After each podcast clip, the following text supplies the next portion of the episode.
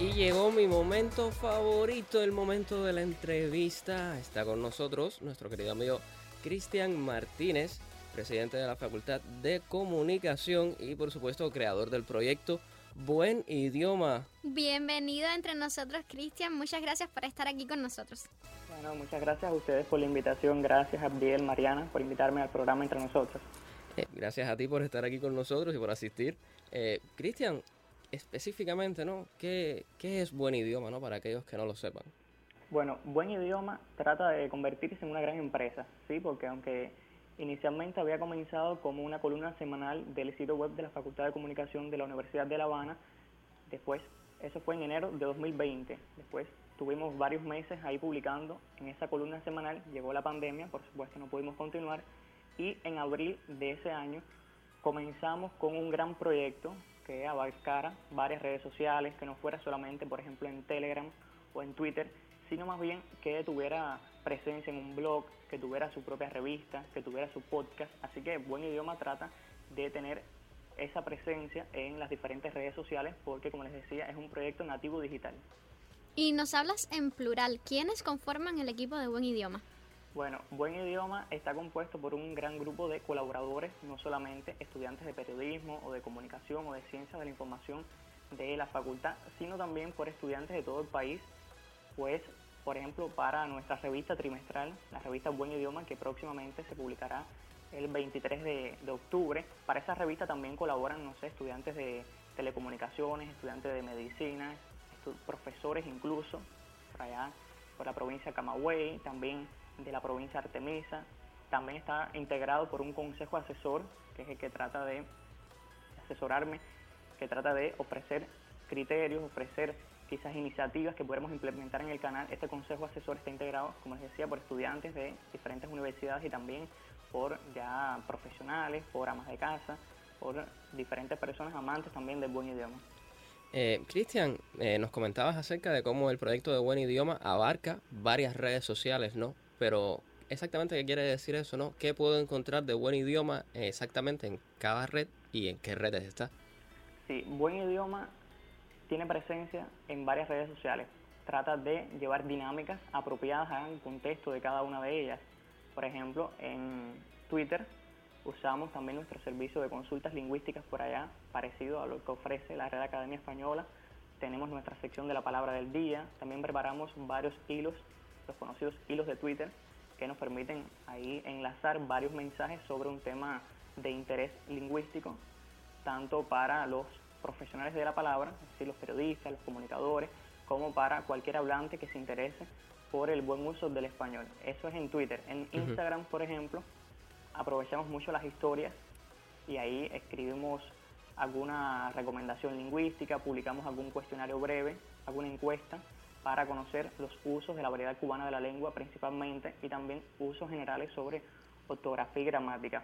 En Facebook también tenemos nuestras dinámicas específicas por allá, al igual que en Telegram, que creo que ha sido la red que más impacto ha tenido desde que, como les decía, el 15 de abril de 2020 se creó ese canal y ese grupo, pues ahí realizamos muchísimas dinámicas para que participen no solamente cubanos, sino hispanohablantes de cualquier parte del planeta. Lo mismo nos siguen personas del país, por supuesto, de todas las provincias, incluido por supuesto el municipio especial, y también nos siguen lo mismo de Filipinas, que de Andorra, que de cualquier país de Hispanoamérica, incluso de España, y ellos también se suman a las dinámicas que realizamos en el canal Buen Idioma, aprovechando por supuesto todas estas ventajas que nos da Telegram. Yo digo que vivo enamorado de Telegram porque es que nos permite esto mismo de las encuestas. También aprovechamos los chats de voz. Sí. Ahí realizamos muchísimas dinámicas inspiradas en programas muy conocidos, en programas que no solamente, además de fomentar el buen uso del español, se encargan también de promover esa cultura general a la que debe aspirar el individuo. Por ejemplo, los lunes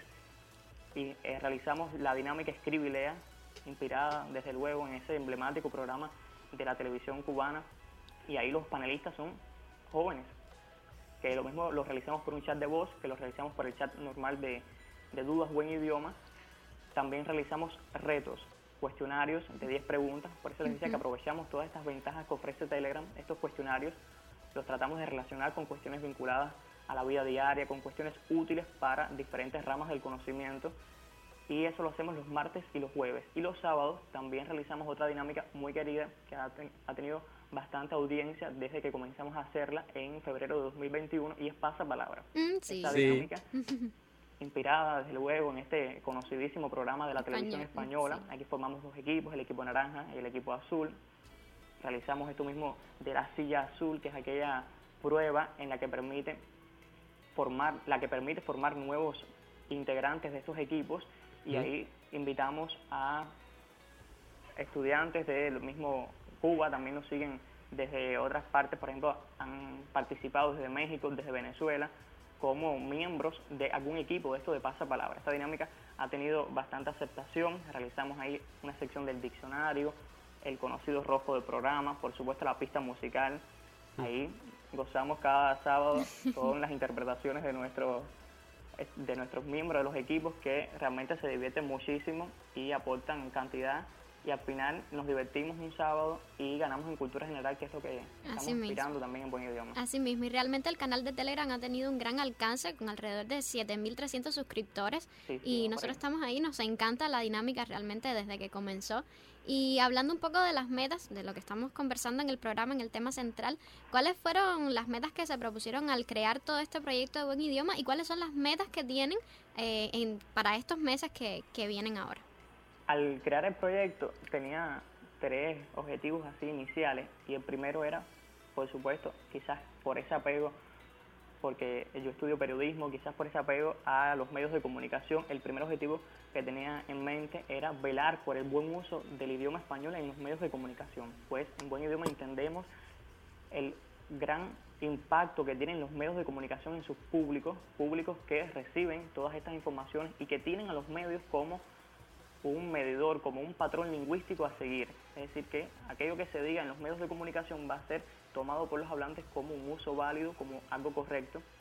Tristemente no siempre es así y por eso una de las iniciativas, uno de, los principales objetivos de Buen Idioma es este, velar por el buen uso del idioma español en los medios y ofrecerles herramientas a los periodistas, a los comunicadores, a aquellos que tienen la misión de informar desde estos espacios que son tan importantes que son los medios de comunicación. También tenía otro objetivo, bueno, aún lo tiene, que es el de contribuir a que la gramática y la ortografía española sean instrumentos de consulta obligadas para todos los hablantes. Y digo esto de todos los hablantes porque es que a veces se piensa que las cuestiones relacionadas con la lengua están más bien relacionadas con eh, los estudiantes de letras, con los profesores de español, con quizás los periodistas, y realmente no es así. Me llena de mucha satisfacción saber que apenas el 25% de la gran familia que es buen idioma pertenece a una carrera de humanidades. Es decir, que todo ese otro porcentaje está vinculado a una carrera de ciencias naturales, está vinculado al deporte, está vinculado a alguna ciencia exacta y eso realmente me llena de mucha satisfacción conocer que hay otras personas que también se interesan por el buen uso del español. Y finalmente la otra meta inicial que teníamos era atender las dudas lingüísticas sobre el uso correcto del español actual. Esto, aquí hemos atendido más de mil dudas lingüísticas ya, ya hemos perdido prácticamente la cuenta, las tenemos agrupadas todas en un repositorio, ahí están las más importantes, las que con mayor frecuencia nos plantean los hablantes y este servicio ha dado la oportunidad de aclarar y a mostrar una vez más el interés que tienen los hablantes por conocer cómo hablar y escribir adecuadamente. Estos fueron los tres objetivos iniciales de, de buen idioma. Me preguntaban... ¿A futuro? Sí. A futuro, sí. Recientemente, el blog Buen Idioma recibió en el concurso nacional de periodismo 26 de julio el premio en la categoría blog.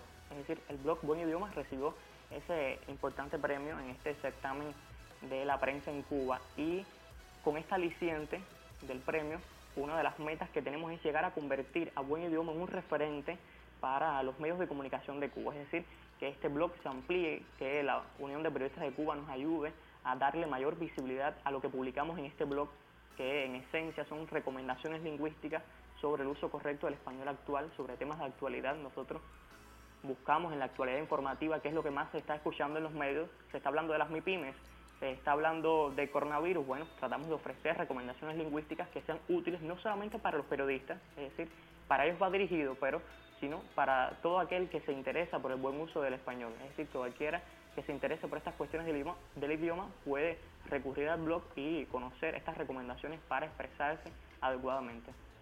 Pues realmente nos parece maravilloso el canal y todas las redes del proyecto están funcionando de maravilla y nosotros somos fieles seguidores de Buen Idioma. Eh, repasamos, están en, en Telegram como canal Buen Idioma, en Twitter también se llaman Buen Idioma, ¿no? Sí, en Telegram y en Twitter nos pueden buscar buen guion bajo idioma. Ya. Y ya en Facebook y en Instagram, sí, buen idioma, todo ahí. Junto. Es importante para nosotros conocerlas porque Marie está muy deseosa de participar de uno de esos pasapalabras y dice que va a ganarlos. Ah, bueno, pues las dinámicas son, son interesantísimas y muy divertidas. Muchas gracias. Anímense ustedes también. claro que, sí. claro que sí. Para que participen próximamente. Muchísimas gracias, Cristian, por estar aquí en este pedacito de entre nosotros. Eh, les deseamos muchísimos éxitos con el proyecto porque realmente es un proyecto que tiene muchísimas ideas excelentes y que creo que es muy valioso porque ayuda con la redacción, la ortografía, la gramática y son temas que, que todos debemos conocer. Entonces, gracias a ustedes por la invitación y no quisiera terminar sin antes saludar a todos aquellos oyentes que nos siguen también desde Buen Idioma, que lo había anunciado en el grupo. Oye, vayan a escuchar ahí entre nosotros, que, nos van a estar entrevistando por ahí, así que les envío un saludo a todos aquellos que ya pertenecen a esta familia de buen idioma y exhorto, por supuesto, a los oyentes entre nosotros a que se sumen también a esta gran familia. Muchas gracias, Mariana Abdiel. gracias a ti, Cristian.